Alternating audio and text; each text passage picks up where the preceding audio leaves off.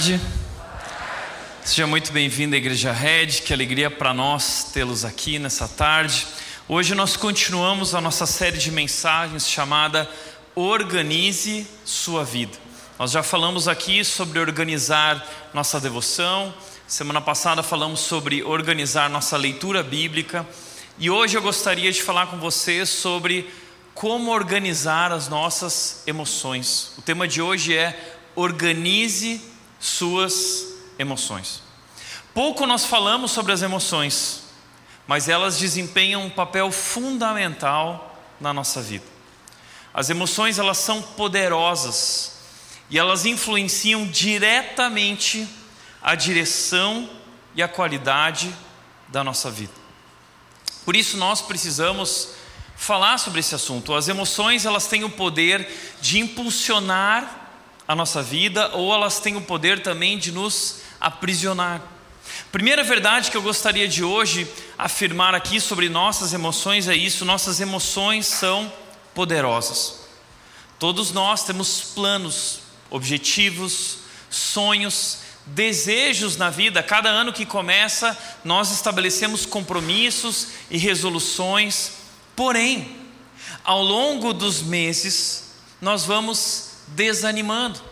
E a falta de ânimo muitas vezes interrompe esses planos ou não nos permite atingir os nossos objetivos. Todos nós temos algo que nós realmente queremos, mas de alguma maneira, muitas vezes nessa jornada, somos sabotados por nossas emoções.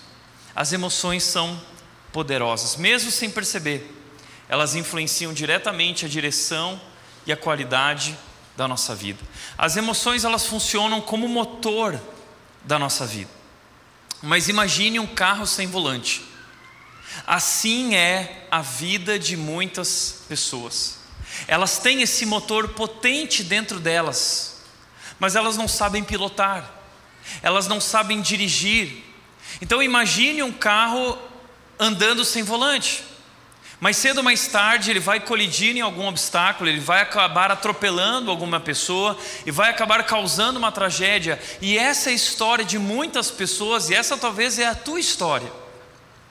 Talvez você tenha vivido dessa forma, com esse motor potente dentro de você, mas você não sabe pilotar, você não sabe dirigir, você não sabe alinhar corretamente as tuas emoções, e isso tem te levado a acidentes, isso tem te levado a atropelar relacionamentos, isso tem te levado a uma tragédia na sua história.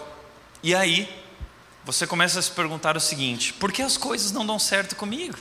Por que nada dá certo? Por que a vida é tão difícil?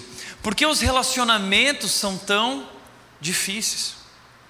É por isso que eu gostaria de falar hoje sobre como nós podemos pilotar nossas emoções, como nós devemos organizar e lidar com elas.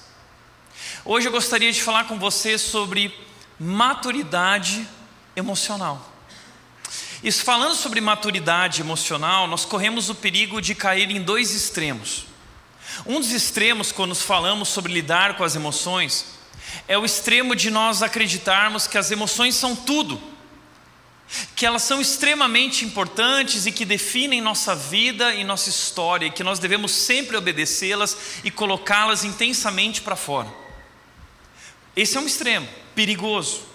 O outro extremo muito perigoso da nossa vida, e muitas pessoas lidam assim com as emoções, é as emoções não são nada. Então eu engulo minhas emoções, eu vou reprimir, eu vou descartar, eu vou rejeitar as minhas emoções. E esse é um outro extremo que pode causar também desastres.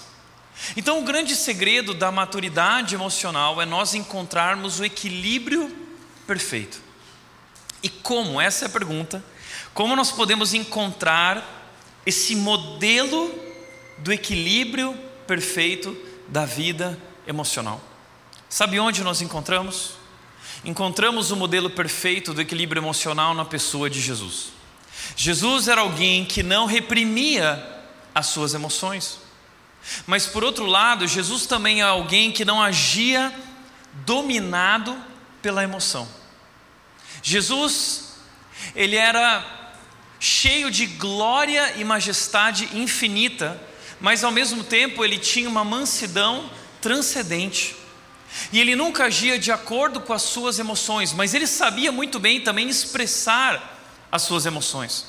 Nós vemos isso, por exemplo, no momento que ele está a caminho da crucificação, quando ele chega no Getsemane, e ali ele está profundamente triste, e ele revela a Pedro e seus companheiros, seus amigos, discípulos, ele diz: Olha, eu, eu estou profundamente angustiado, fiquem aqui comigo, orem juntamente comigo, e ele expressa aos amigos, ele expressa para Deus em oração as suas emoções, mas e, e ele diz para Deus: Deus, se for possível, afasta de mim esse cálice, eu estou sofrendo mas seja feita a tua vontade. Jesus soube lidar com as suas emoções. Em determinado momento, Jesus viu que seu amigo Lázaro, a quem ele tanto amava, havia morrido, e a Bíblia diz em João capítulo 11, versículo 35, diz que Jesus chorou. Deus tem emoções. Mas Jesus não agia dominado pelas emoções. Talvez você diz, não, Tiago, mas aquele episódio em que Jesus chega no templo e ele levanta as mesas. Ali Jesus não estava agindo apenas emocionalmente, mas de acordo com a vontade de Deus, porque a palavra de Deus diz que não se deve transformar o templo num lugar de comércio, de abuso, e era o que os homens estavam fazendo, enganando pessoas, manipulando pessoas, enriquecendo, abusando da casa do Senhor por sua ganância. Então ali Jesus, ele soube mais uma vez mostrar, administrar, usar as emoções corretamente, alinhados com a vontade de Deus. É por isso que em Jesus nós encontramos o modelo da maturidade emocional. E em Jesus não encontramos apenas o modelo da maturidade emocional, mas é através de Jesus que é Jesus quem torna possível um caminho para nós de também maturidade emocional. Eu e você podemos também atingir, alcançar, desenvolver a maturidade emocional que havia em Jesus. Nós podemos através de Jesus. Então eu gostaria de, olhando para Jesus, definir o que é maturidade emocional, pensando em termos bíblicos. Maturidade emocional é não agir de acordo com as suas emoções mas agir de acordo com a vontade de Deus. Maturidade emocional é essa habilidade de você alinhar as tuas emoções aos princípios, à palavra de Deus, e através disso, através dessas emoções alinhadas, desenvolver relações saudáveis e reagir alegremente às adversidades e problemas da vida.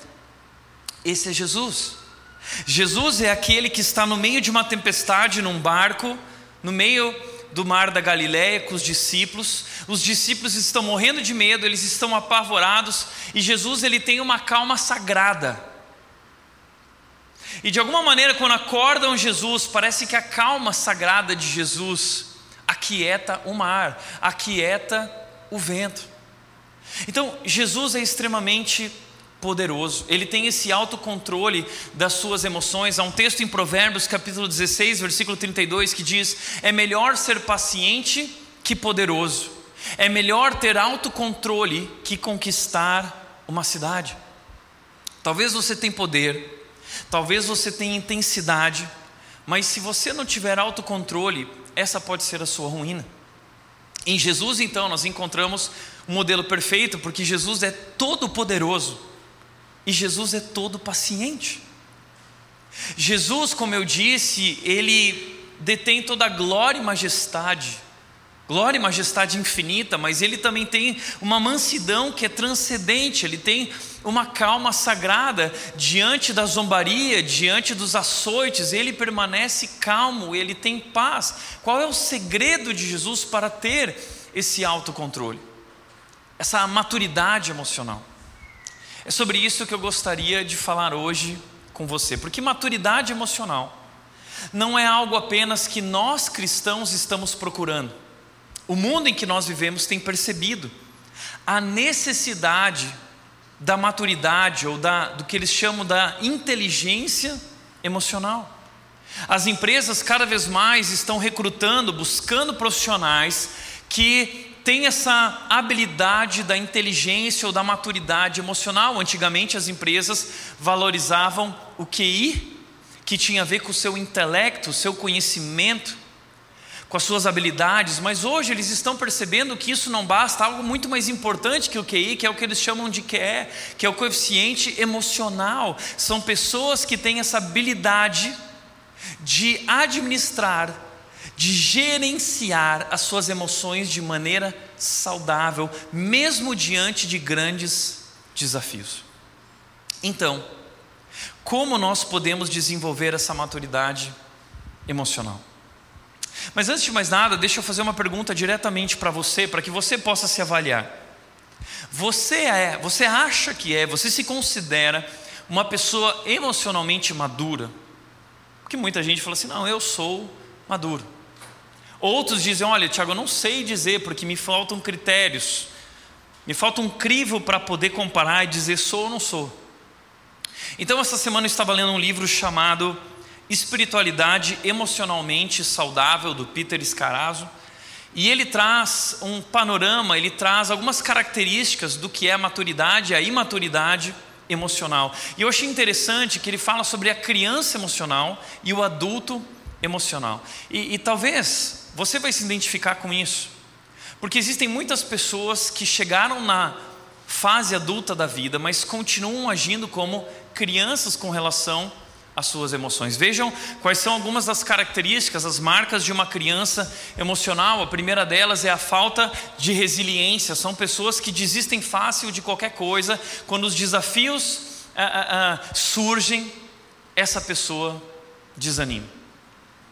Ah, outra ah, marca são pessoas que têm uma visão autocentrada. Pessoas que estão sempre olhando para si mesmas. Tudo na vida dessas pessoas é eu. É eu, é a respeito de mim, é como eu me sinto, é o que eu acho, é o que eu quero. São pessoas extremamente narcisistas. Tudo na vida é sobre elas. Você não consegue conversar com essas pessoas porque o tempo todo a palavra que elas usam na conversa é eu, eu, eu. E essas, só pessoas, só, essas pessoas só ficam felizes na vida quando elas têm o que elas querem, do jeito que elas querem, na hora que elas querem. E se elas não tiverem, elas começam a usar da manipulação emocional. Então ela fecha a cara, faz biquinho, te dá o gelo. Sabe aquela pessoa, vou dar um gelo, começa a te dar gelo, não olha, mas sua cara não fala com você, né? Fica esbravejando. É aquela manipulação emocional. Por favor, gente, nada de cotoveladas aí, tá? nesse momento. Facilidade em magoar-se. Pessoas que são extremamente sensíveis às críticas.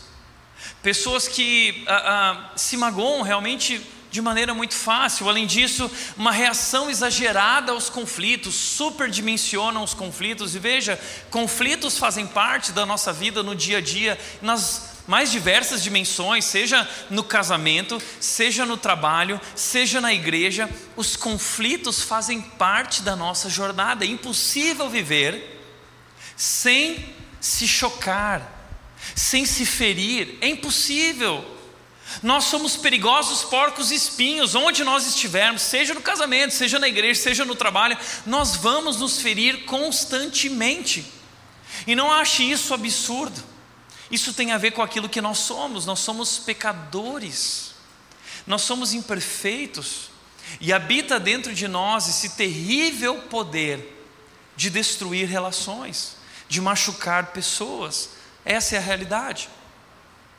Incapacidade de ouvir, são pessoas que não ouvem, além disso, uma, pessoas que têm muita dificuldade de comunicação, é uma comunicação violenta. Então elas não conseguem lidar com os conflitos, elas nunca resolvem plenamente os conflitos, porque a comunicação é violenta, a comunicação ela é cheia de acusações ou ela é cheia de negação.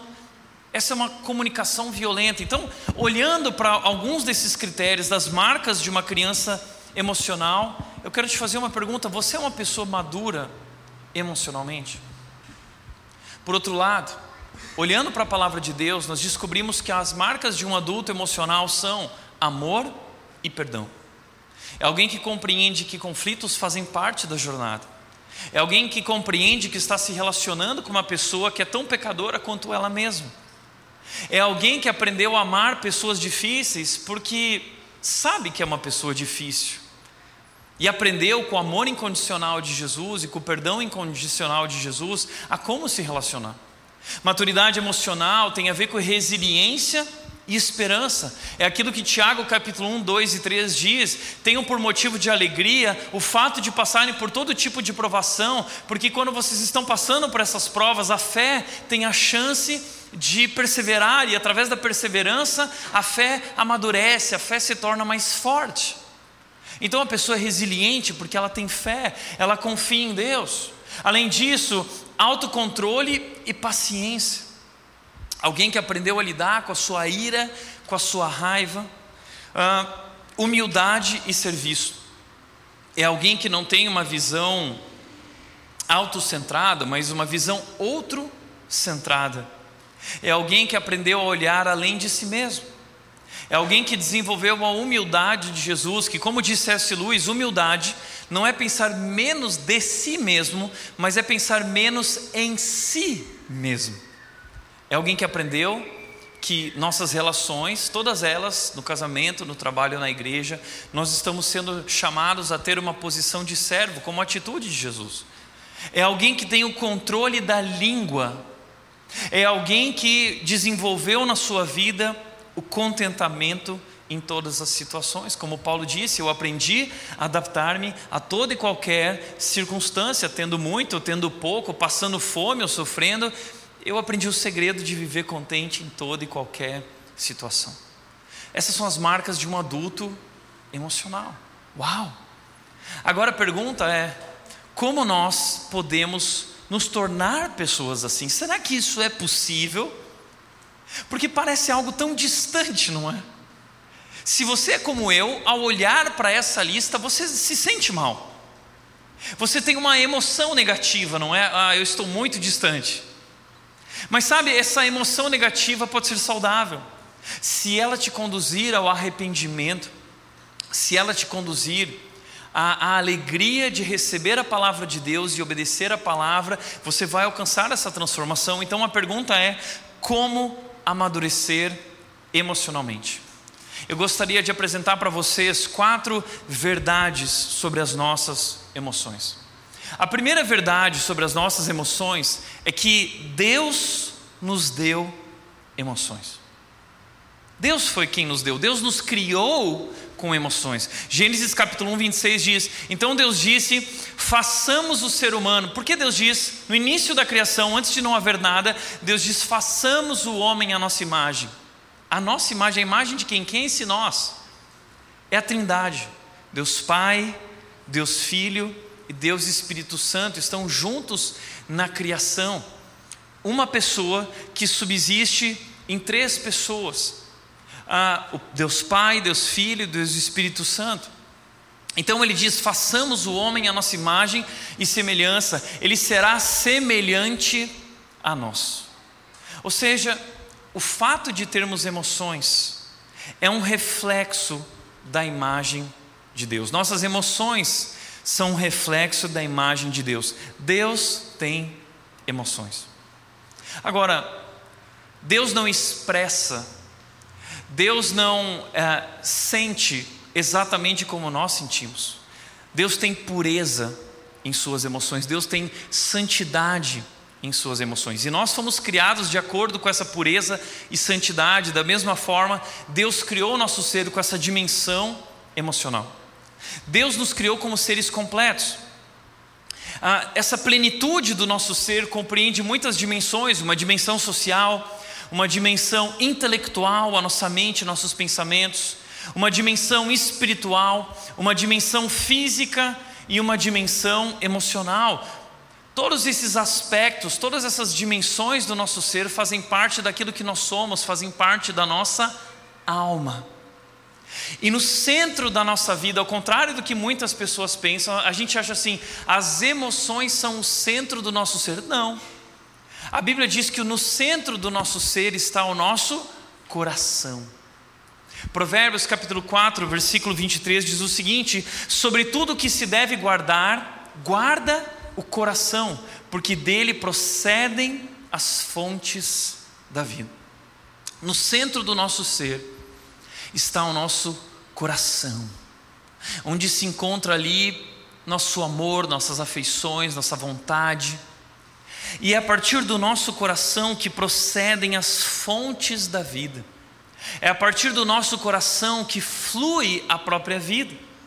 Então, nosso físico é afetado pelo nosso coração, é, é do coração que parte essa, essa fonte da vida, seja para as emoções, para o físico, para o intelectual, é do nosso coração, é, é ele quem controla a nossa existência. Portanto, Deus nos criou assim. E as emoções são importantes, elas são um presente de Deus, um presente divino, porque elas enriquecem a nossa experiência de vida. Imagina o que seria uma vida sem emoções, seria sem graça, seria sem brilho, seria sem sabor. Eu nunca vou esquecer o dia que eu conheci a Nath. Eu, o dia que eu olhei para a Nath e eu tive aquela explosão interior que eu chamo de boom. Eu olhei, achei ela linda e eu tive aquele boom interior. Eu costumo dizer que o boom, na versão feminina, é o plim. E a Nath diz que olhou para mim também e teve um plim. E eu nunca esqueço de um dia que eu fiquei esperando ela entrar na MSN e apareceu lá a Nath assim, Nath Smirnoff entrou na MSN. E aí o coração começou a palpitar, explodir. Isso não é maravilhoso? É maravilhoso. E, e tudo que nós experimentamos depois no relacionamento, a, a, as nossas emoções enriquecem a nossa experiência de vida. Foi como quando Adão chegou no jardim, Deus o colocou lá, e Adão olhou para tudo aquilo e disse: Uau, Deus, que jardim é esse? Cada fruto mais lindo que o outro, mais saboroso. E aí então, quando Adão se sentia sozinho, Deus criou a mulher e diz que a primeira palavra, a primeira frase de Adão para Eva foi: Essa sim é osso dos meus ossos e carne da minha carne. Em outras palavras, é o primeiro chaveco da história. Adão teve um boom por Eva e falou assim: Olá em casa, agora sim. Né? Então, as emoções, elas enriquecem a nossa vida. E, e, sabe, um dos meus maiores desejos como pai era descobrir na vida da Mel uh, a quem ela puxou. Será que, a, será que a Mel puxou a Nath? Será que puxou a mim? E, e, estou começando a perceber e achar que a Mel puxou por mim. Sabe por quê? Que semana passada a gente foi lá no parque ecológico, a gente levou ela no parquinho e quando ela chegou na frente do parquinho, ela viu o parquinho, ela falou assim: Uau, pai! Que parque mais lindo, pai! Que, o que é isso? Que parque é esse? Eu falei assim: É minha filha. É minha filha. Ontem nós estávamos em casa. A Nath estava lá mostrando algumas roupas que ela tinha comprado para nós. A Nath estava muito linda. Na hora que a Nath fechou o armário e mostrou: Olha como eu estou a Mel estava na cama junto comigo, a Mel soltou na minha frente, ela assim: Uau, mãe! E ainda soltou assim: Que estranho, você está arrumada. A, Nath, a, a, Mel é muito sincera, como eu também, né? muito intensa. Então, as emoções enriquecem a nossa vida, nos trazem um brilho, a, a, mudam a nossa maneira, a nossa perspectiva de ver a vida. Elas também nos ajudam a se aprofundar em nossos relacionamentos. Imaginam como seriam nossas relações se não houvessem emoções. Nós teríamos muita dificuldade de, de desenvolver relações significativas. É através das emoções que nós temos essa empatia de compreender o que o outro está vivendo, de se colocar no lugar do outro, sentir o que o outro está sentindo e praticar aquilo que Romanos 12 diz, que é se alegrar com os que se alegram e chorar com os que choram. E assim nós, nós desenvolvemos relações profundas. Além disso, as emoções revelam o que nós amamos e valorizamos. As nossas emoções, elas são a voz do coração. Então, essa intensidade das nossas emoções revela os nossos amores, as coisas que nós mais valorizamos. E por último, eu diria que as nossas emoções nos impulsionam a adorar a Deus. Deus criou as nossas emoções para que nós possamos nos conectar à majestade dEle e possamos louvá-lo, possamos adorá-lo, eh, manifestando com autenticidade tudo aquilo que Deus é, tudo aquilo que Deus faz. Então, é um presente de Deus para, para o nosso relacionamento também com Ele, o próprio Deus. Então, as emoções são maravilhosas, as emoções são um presente de Deus. Porém, a segunda verdade sobre as nossas emoções é que o pecado manchou, o pecado distorceu as nossas emoções. Gênesis capítulo 3, versículo 10 diz que Adão respondeu a Deus: Ouvi que estavas andando pelo jardim e me escondi. Eu tive medo, pois eu estava nu. O que está acontecendo aqui? Ah, Adão e Eva comeram o fruto proibido. E diz que no momento em que eles comeram o fruto proibido, seus olhos se abriram. Essa expressão, seus olhos se abriram, significa uma mudança de percepção, algo que aconteceu interiormente na vida do homem e da mulher que mudou a sua maneira de enxergar a vida. Sabe o que aconteceu? Eles passaram a sentir emoções de uma maneira diferente. A primeira emoção que eles sentiram negativa é que eles perceberam que estavam nus. Eles já estavam nus, mas eles só perceberam a partir do pecado. Então eles ficam envergonhados e eles se cobrem com plantas, com folhas de plantas. E aí então Deus vem para o jardim, eles tinham uma relação perfeita com Deus. Eles caminhavam junto com Deus no jardim, mas no momento em que Deus aparece, Adão e Eva se escondem e Deus não encontra eles. Ele pergunta: Onde vocês estão? E então Adão diz: Olha, eu ouvi que você estava andando e eu me escondi. Por que você se escondeu? Porque eu tive medo. Adão sente culpa, Adão sente medo, e essa culpa e esse medo afastam, ah, colocam Adão e Eva para longe de Deus. Então você entende? Que a partir do pecado, as nossas emoções são distorcidas, são manchadas, e elas começam a nos dominar, elas começam a nos controlar, e elas nos aprisionam, e elas nos colocam distante de Deus, elas nos afastam de Deus. Então, a primeira coisa que eu quero dizer sobre isso é que o pecado afetou a pureza das nossas emoções. Nós fomos criados com emoções puras, santas, perfeitas, mas o pecado as manchou, as distorceu. Então, agora as emoções e sentimentos se tornaram enganosos. Nossos sentimentos mentem. As nossas emoções nos enganam, elas não são mais confiáveis. Deixa eu te explicar isso de outra maneira. Por exemplo, um dos conselhos que nós mais ouvimos na vida é esse: siga o seu coração. E sabe, esse seria um bom conselho se não houvesse uma verdade tão importante quanto essa, a verdade do pecado que distorceu, que destruiu a imagem de Deus em nós. Então, o coração que foi criado por Deus como algo tão importante, do qual fluem as fontes da vida, procedem as fontes da vida. Agora, essa fonte, ela está suja, ela foi distorcida, ela não reflete mais a glória, a majestade, a santidade de Deus. Pelo contrário, nossas emoções agora têm vida própria e nos enganam e nos afastam de Deus. Portanto, nosso coração já não é mais uma fonte confiável. Deixa eu mostrar isso para você de outra forma. O pecado afetou o nosso coração e afetou todas as dimensões do nosso ser. Se é do coração que procedem as fontes da vida, agora essa fonte está suja, agora essa fonte é podre, agora essa fonte é tóxica, e ela injeta essa toxina no nosso ser, em nossos relacionamentos, injeta essa toxina nos nossos pensamentos, nos trazendo pensamentos que não estão de acordo com a verdade, a palavra de Deus. Ela injeta toxinas na nossa vida espiritual. Ela injeta toxinas no nosso corpo.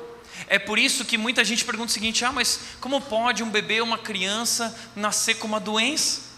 Não era para ser assim. Mas por conta dessa situação, por conta dessa condição espiritual pecaminosa do nosso coração, o nosso mundo físico, a nossa dimensão física foi afetada. Isso significa que nós temos doenças, que crianças nascem com doenças.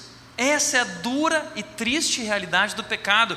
Isso significa que por conta do pecado, nós não expressamos mais nossos sentimentos da maneira correta. Nós não sentimos mais corretamente. Isso significa que uma criança, um adulto, quer dizer, uma criança, um bebê, pode nascer com sentimentos e emoções enganosas. E nós não podemos acreditar que nós somos as nossas emoções, porque nossas emoções não refletem mais a majestade e a santidade de Deus. Elas nos afastam de Deus. Elas querem destruir a nossa vida. É por isso que eh, Jeremias 17, 9 diz: O coração é mais enganoso que qualquer coisa. Não existe nada mais enganoso na vida do que o teu coração. Eu sempre digo isso. Eu sei, você tem aquele político que você detesta, você tem aquela pessoa que é uma jarará, que você se mantém afastada dela, mas a Bíblia está dizendo que o teu coração é o maior traíra da tua vida. Ou seja, ele diz, e é extremamente perverso, o seu coração e o meu coração é extremamente perverso. Quem sabe de fato o quanto ele é mau? Então, o nosso coração domina nossas emoções, deturpando, corrompendo elas e nos afastando de Deus. Então, Josemar Bessa diz: siga o teu coração, não obrigado. Meu coração é um idiota emocional. Essa deveria ser a nossa postura. Isso é sabedoria, isso é inteligência, isso é maturidade emocional. Além disso, somos todos emocionalmente não saudáveis por conta do pecado. Todos nós estamos doentes. E essa é a boa notícia de que o fato de você olhar para aquela lista da maturidade e você falar, puxa, as coisas não estão bem na minha vida, isso, isso é bom, sabe por quê? Porque o pecado afetou a todos nós. A Bíblia diz em Romanos capítulo 3 que todos pecaram, todos estão destituídos da glória de Deus, ou seja, nós perdemos a imagem perfeita de Deus em nós nós somos pecadores. Romanos 3, 10 diz: Não há um justo sequer. Romanos 5 diz que assim como o pecado entrou no mundo por um homem, Adão, assim também a morte entrou no mundo e o pecado e a morte passaram a todos os homens. Todos nós estamos doentes espiritualmente. Todos nós temos essa condição espiritual pecaminosa que afeta as nossas emoções, nós somos pessoas não saudáveis. Todos nós. É por isso que nós temos tanta dificuldade de desenvolver relações saudáveis, porque nós não temos um coração saudável, não somos pessoas emocionalmente saudáveis. E ninguém se salva. Além disso, nossas emoções podem se tornar uma prisão. As emoções dominam as emoções nos aprisionam, as emoções nos sabotam. E infelizmente nós acreditamos na mentira do diabo do siga o seu coração. Essa é a receita da destruição. Por último, emoções distorcidas nos afastam de Deus. Essas emoções não saudáveis nos afastam, querem nos colocar distante de Deus. Mas então o que nós fazemos? Quem pode nos libertar disso? O que nós podemos fazer diante disso? E essa é a terceira verdade sobre as nossas emoções. O Espírito Santo foi enviado por Deus para curar e trazer saúde emocional a cada um de nós.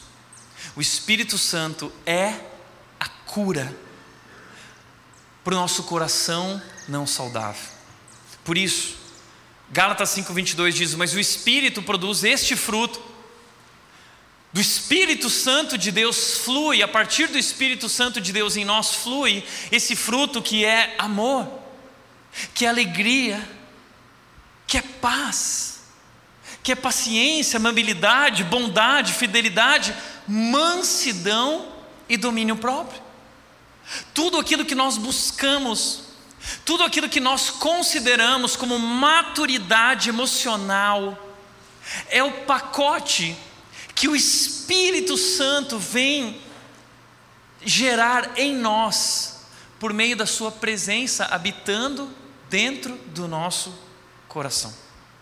Portanto, a primeira coisa que eu quero te dizer é que não há saúde emocional sem o Espírito Santo. Eu creio que é impossível desenvolver a perfeita saúde emocional e a maturidade emocional de Jesus sem a presença do Espírito Santo em nós. Sabe por quê? Jesus Cristo, sendo Deus, ele é perfeito em todas as suas relações e ele tem sempre a atitude, a reação correta diante das mais adversas circunstâncias por meio do Espírito que habita a sua vida, o Espírito Santo de Deus. Então, nós podemos ter saúde emocional por meio da presença do Espírito Santo. Segunda coisa é que emoções redimidas precisam de um novo coração. O nosso problema é que o nosso coração está corrompido, ele é depravado, e não há como consertá-lo, não há o que fazer. Nós precisamos de um novo coração, nós precisamos nascer de novo, é exatamente isso que Jesus Cristo veio fazer. Sabe por que Jesus veio ao mundo? Para tornar essa transformação possível. Deus então se compadece da nossa situação, percebe que estamos mortos, separados dele. E Deus então nos ama tanto profundamente, de tal maneira, Ele se compadece de nós, que Ele envia o Seu único Filho, para que todo aquele que nele crê não morra, não pereça, mas tenha vida eterna. Então Jesus leva sobre si a nossa condenação, ele assume a culpa, ele assume sobre si a ira de Deus, ele leva sobre ele tudo isso, e ele derrama sobre nós perdão, salvação. E mais do que perdão, Jesus liberta sobre nós, Jesus derrama sobre nós o Espírito Santo de Deus. Jesus torna possível que o Deus do universo venha habitar em nós, transformando todo o nosso ser. Então, sabe o que você precisa para alcançar a maturidade emocional? O primeiro passo é um novo coração.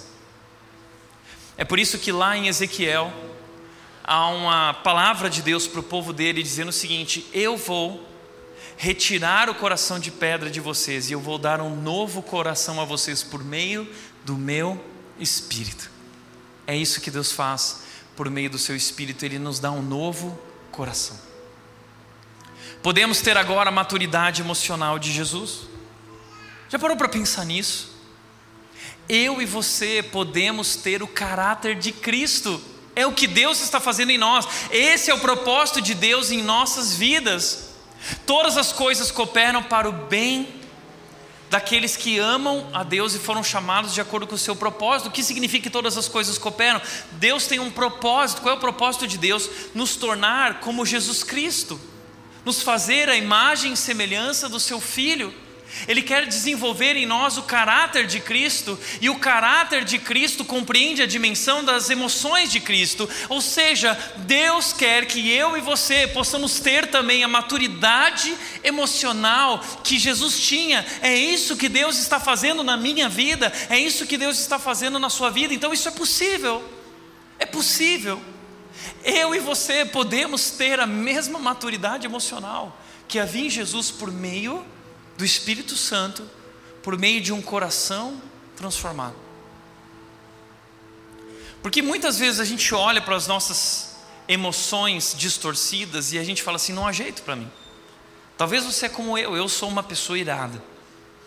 E há muitos momentos em que eu me perco. Hoje de manhã, uma pessoa chegou para mim no final da pregação e falou assim: Tiago, eu, eu me sinto como você, eu sou muito irado, eu explodo. O que eu faço? E eu disse: seja cheio do Espírito Santo, não há outro caminho. O Espírito Santo de Deus, ele pode desenvolver na tua vida, fazer fluir a vida emocional de Jesus, o fruto do Espírito: amor, alegria, paciência, mansidão, domínio próprio. Sabe, Jesus fez isso na vida de um homem chamado João. João é, é um dos meus discípulos favoritos. Tanto que eu escrevi o livro Jesus não é quem você pensa, baseado no Evangelho de João. Sabe uma coisa interessante sobre João? João fala muito sobre amor. João escreveu uma carta, 1 João, onde ele fala: Filhinhos, não amemos nem de palavra nem de boca, mas em ação e em verdade. E João fala sobre amar o próximo, amar o nosso irmão, amar a Deus. O que sai da boca de João é amor, é amor, é amor. Mas João não era assim. João é conhecido na Bíblia como o filho do trovão. Sabe por quê? João tinha uma personalidade extremamente intensa. Em um determinado momento, em Lucas capítulo 9, versículo 54, diz que Jesus vai até uma aldeia uh, samaritana e os samaritanos rejeitam Jesus.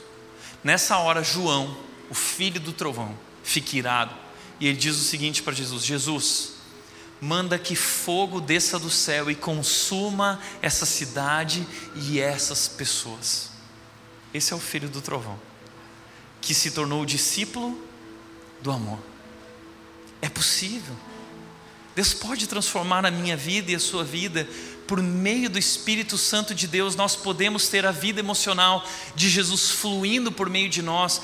Foi o que Jesus disse para aquela mulher samaritana perdida, desesperada, angustiada, deprimida. Ele disse: No dia que você beber da água que eu tenho para te dar, do meu espírito, rios de água viva fluirão, uma vida abundante, a minha vida emocional fluirá a partir de você, toda alegria, todo amor. Essa é a marca, essa é a primeira marca de alguém que possui o Espírito de Deus e o fruto do Espírito: é amor. É amor.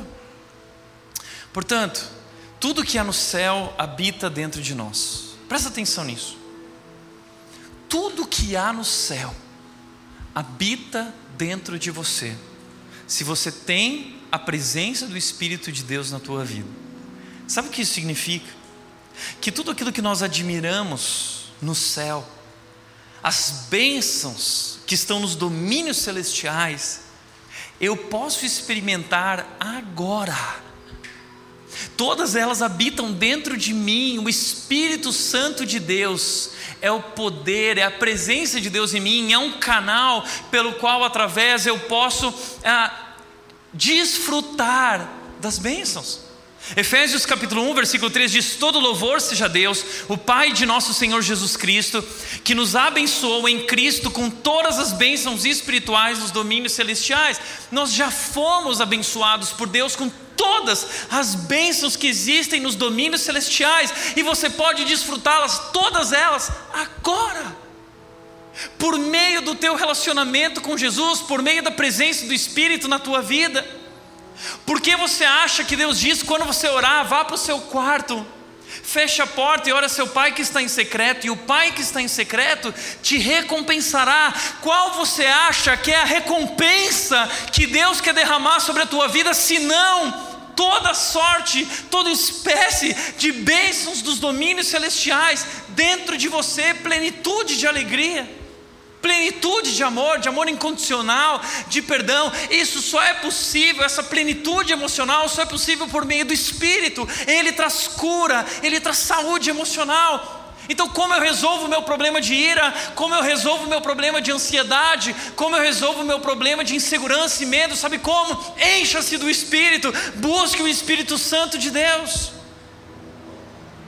Quarto e último lugar nós podemos viver uma vida além das emoções. Podemos viver uma vida, não somos reféns das nossas emoções. Nós podemos viver por meio do Espírito. E Gálatas capítulo 5, versículos 25 e 26 continua dizendo: Uma vez que temos o Espírito, agora vivemos pelo Espírito, sigamos a direção do Espírito em todas as áreas da nossa vida. Não nos tornemos orgulhosos, provocando e invejando uns aos outros. Não sigamos o caminho do nosso coração orgulhoso e corrompido, mas sigamos a direção do Espírito. Nós não seguimos mais o nosso coração, nós seguimos o Espírito de Deus que habita em nós, que nos conduz a uma vida abundante, a plenitude de vida. Portanto, a primeira coisa, se nós queremos viver de acordo com o Espírito, como eu posso viver de acordo com o Espírito? Como eu posso se guiar na prática? Tiago, como isso acontece na prática? Na prática, a primeira coisa que eu quero te dizer, eu quero te dar algumas dicas. Primeira, identifique e lide com as emoções não saudáveis na tua vida. Identifique e lide com elas. Porque ah, tem uma música que a, que a Mel anda cantando, e eu vou gravar para vocês verem que é a coisa mais fofinha do mundo. Ela canta a música Hakuna Matata. Os seus problemas você deve esquecer. Isso é viver, é aprender Hakuna Matata. Imagina aquela gordinha baixinha andando pela casa e cantando Hakuna Matata. E sabe, eu fiquei prestando atenção na letra dessa música. E há um problema muito sério nessa letra. Porque nós não devemos descartar os nossos problemas. Nós não devemos é, rejeitar as nossas emoções. Nós precisamos aprender a identificar e lidar com elas, porque elas estão falando algo a respeito do que acontece dentro de nós. É o que diz o autor do livro O Choro da Alma, ou O Grito da Alma. Ele diz o seguinte: ignorar nossas emoções é dar costas à realidade. Ouvir nossas emoções nos conduz à realidade, e a realidade é onde encontramos a Deus. As emoções são a linguagem da alma, elas são o clamor que dá voz ao coração. Você já parou para pensar nisso? As nossas emoções são a voz da alma. Talvez a tua alma está ferida, talvez a tua alma está machucada, e a tua alma está gritando, a tua, a tua alma está chorando porque ela está quebrada. Quem pode trabalhar na sua alma? Só o Espírito. Um médico pode trabalhar no seu corpo, um psicólogo pode trabalhar na sua mente, mas só o Espírito de Deus pode trabalhar na sua alma. Só o Espírito de Deus tem acesso a esse, essa dimensão profunda do nosso ser. Então, quando nós vivemos tudo isso, nós precisamos identificar nossas emoções e compreender o que nossa alma está falando. Talvez precisamos aprender a fazer o que o livro Organize Suas Emoções diz. Ele diz que você deve examinar as suas emoções e, e, questionar e confrontar. Por que eu estou sentindo isso? Por que isso está me atingindo de forma tão dura? Como essa emoção está afetando o meu comportamento? É identificar, nomear, examinar, avaliar e aprender com as nossas emoções. Porque nós podemos aprender com emoções negativas e com emoções positivas. Se, por exemplo, você está se sentindo culpado, talvez é verdade, você precisa, se a culpa te conduz ao arrependimento e à alegria na boa notícia no Evangelho, então essa é uma emoção saudável que te ajudou, através desse exercício, te ajudou a se aproximar de Deus. Mas se as tuas emoções te afastam de Deus, te levam a desconfiar e duvidar de Deus, são emoções tóxicas, são emoções não saudáveis. E talvez você precisa fazer como Paulo, como o salmista fez, dizendo: Por que está tão abatida a minha alma? Por quê? O salmista está confrontando. O salmista está questionando, está pregando o evangelho para as suas emoções, e nós precisamos pregar a palavra de Deus para as nossas emoções. Para para pensar. Talvez você é uma pessoa ansiosa. Eu fiz uma pergunta ontem no meu Instagram. Eu perguntei assim: qual é a emoção que mais domina e prejudica a sua vida?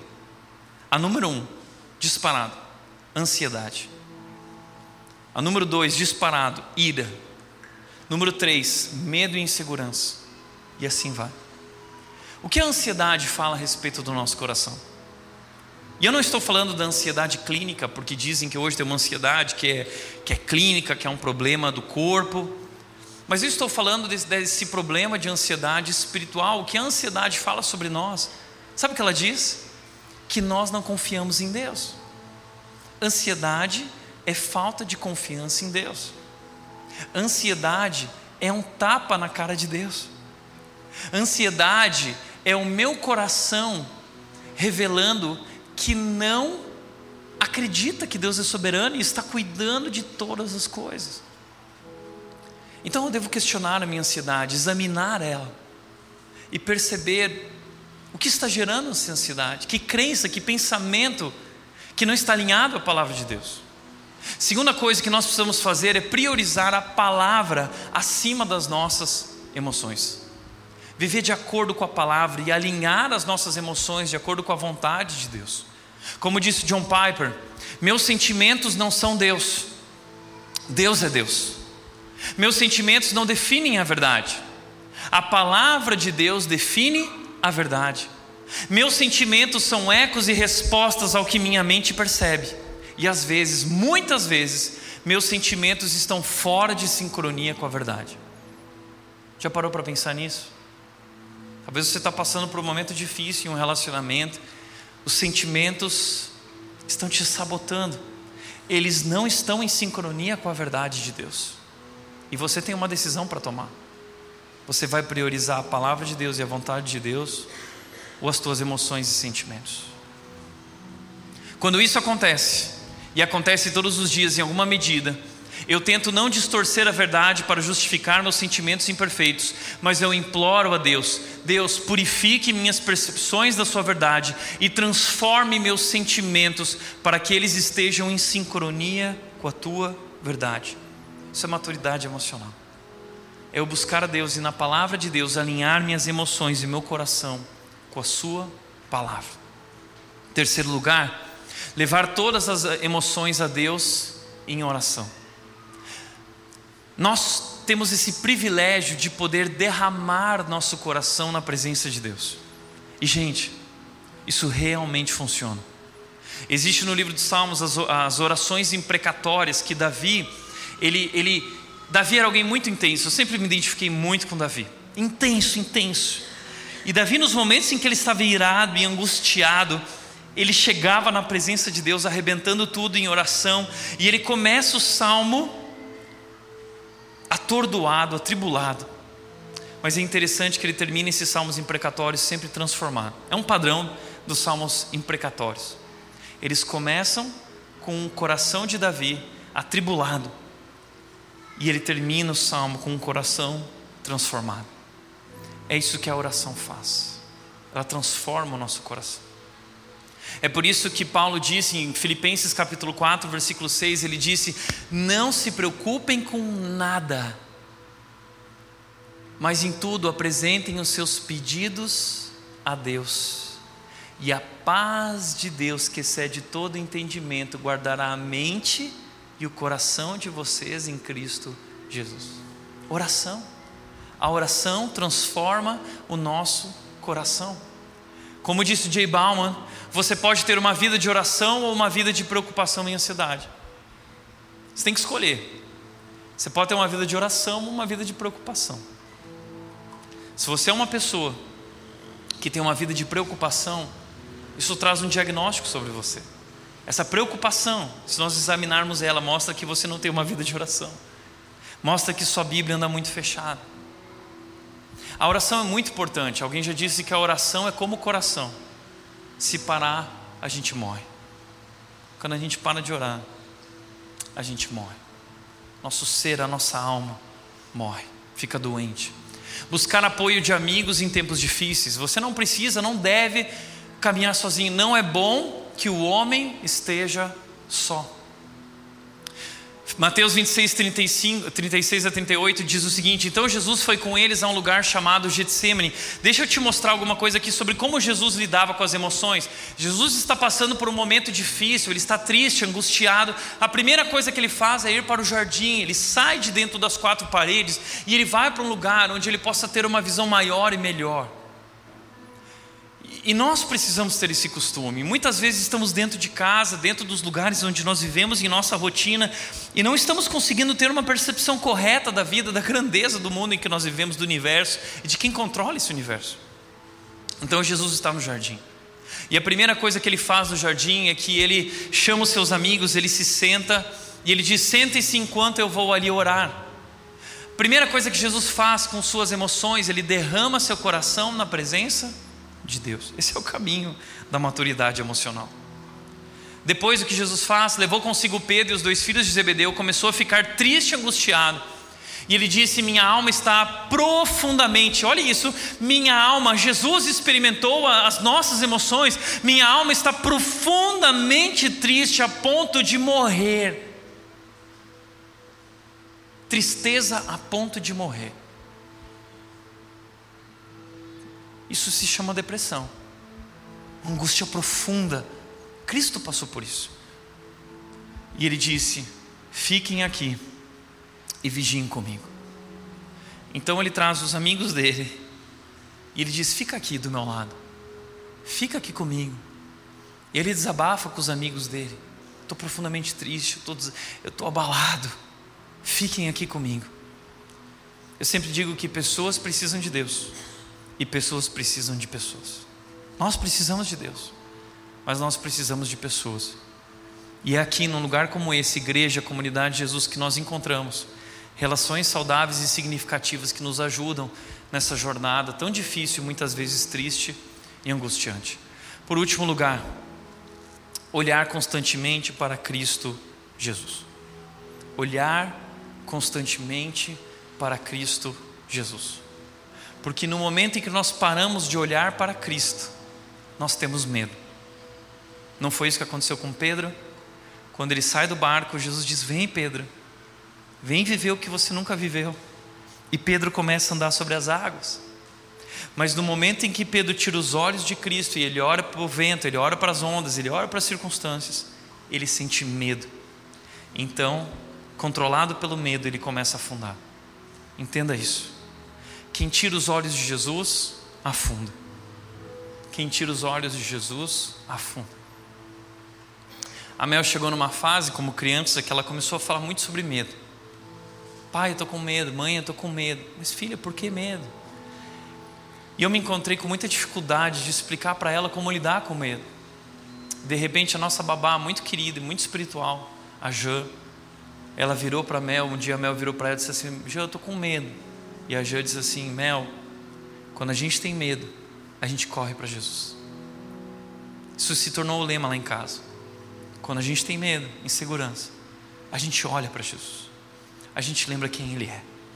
A gente lembra que nosso Deus é poderoso.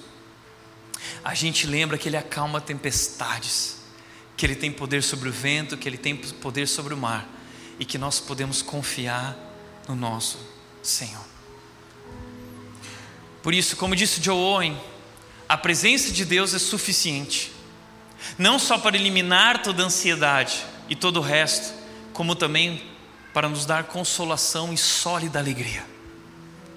Joe Owen foi um grande homem de Deus que foi acometido por uma enfermidade terrível e morreu. Sofreu. E no meio dessa enfermidade, com muita dor e sofrimento, ele aprendeu que na presença de Cristo ele encontrava a cura da ansiedade, consolação e sólida, concreta, uma alegria concreta. É isso. Foi o que Paulo descobriu. Paulo diz em 2 Coríntios 12, 10, ele diz: Eu me alegro também com as fraquezas, os insultos, os sofrimentos, as perseguições, as dificuldades. Veja só, isso que nós procuramos é alguém que se alegra, alguém que está contente, independente das circunstâncias. Eu me alegro com as fraquezas, eu me alegro com os insultos. Alguém me insulta e eu me alegro os sofrimentos, as perseguições, as dificuldades pelas quais eu passo por causa de Cristo, porque quando perco toda a minha força, então eu descubro e encontro a força de Cristo em mim.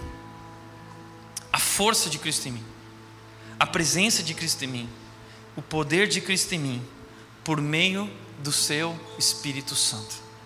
Esse é o segredo, a presença do Espírito em nós eu sou capaz de enfrentar qualquer situação por meio daquele que me fortalece.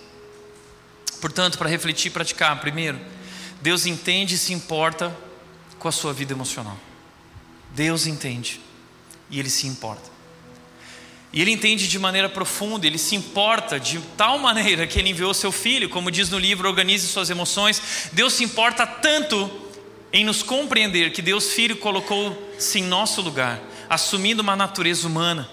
A carne e os ossos de Jesus são a prova de que Deus estabeleceu uma profunda conexão com a nossa experiência emocional e de que Ele quer que nós saibamos disso. Deus Pai viu a nossa situação, perdidos, mortos em nossos pecados, e Ele nos amou e se compadeceu de nós de tal maneira que Ele enviou Seu único Filho Deus entende a nossa dor. Deus sabe o que é perder alguém que a gente ama, um filho amado, porque Ele entregou seu filho. E Cristo se compadece de nós e dá a vida por nós naquela cruz, para que, por meio do seu sacrifício, da sua obra na cruz, Ele possa enviar a nós o Consolador. E ele diz: Eu vou enviar a vocês o Consolador. E a palavra Consolador no grego significa literalmente alguém que vai nos auxiliar, alguém que vai nos consolar, alguém que vai nos orientar e nos guiar. É o que Cristo fez. Ele envia o Espírito Santo de Deus, nosso consolador, nosso guia. Nós podemos viver agora orientados por esse Espírito. Segundo lugar, a maturidade emocional começa com o coração transformado por Cristo. Você já teve esse coração transformado, você já se rendeu a Jesus, você já nasceu de novo, esse é o primeiro passo. Terceiro e último lugar, não confie em suas emoções, não confie. Não confie em seus sentimentos, sentimentos mentem. Você não é o que você sente, você não é suas emoções, você é o que Deus diz que você é. Portanto, confie no amor de Deus, que é imutável. Deus é bom e o seu amor dura para sempre. Amém? Feche seus olhos. Pai querido, nós queremos te agradecer, Deus, porque o Senhor se compadeceu de nós e nos amou de tal maneira que enviou teu filho para morrer por nós naquela cruz, derramando sobre nós perdão e uma vida abundante por meio do teu Espírito Santo que habita em nós. Deus, nós não queremos negligenciar, não queremos entristecer o Espírito que habita dentro de nós e nos conecta com as bênçãos dos domínios celestiais. Nós queremos desfrutar de uma nova vida e queremos desfrutar do fruto do Teu Espírito, desse amor incondicional, dessa alegria abundante, dessa bondade, do domínio próprio. Deus, nós queremos ser cheios do Teu Espírito. Por isso, nossa oração hoje é uma única oração. Dá-nos, Senhor, um novo coração. Oramos assim em nome de Jesus. Em nome de Jesus. Amém.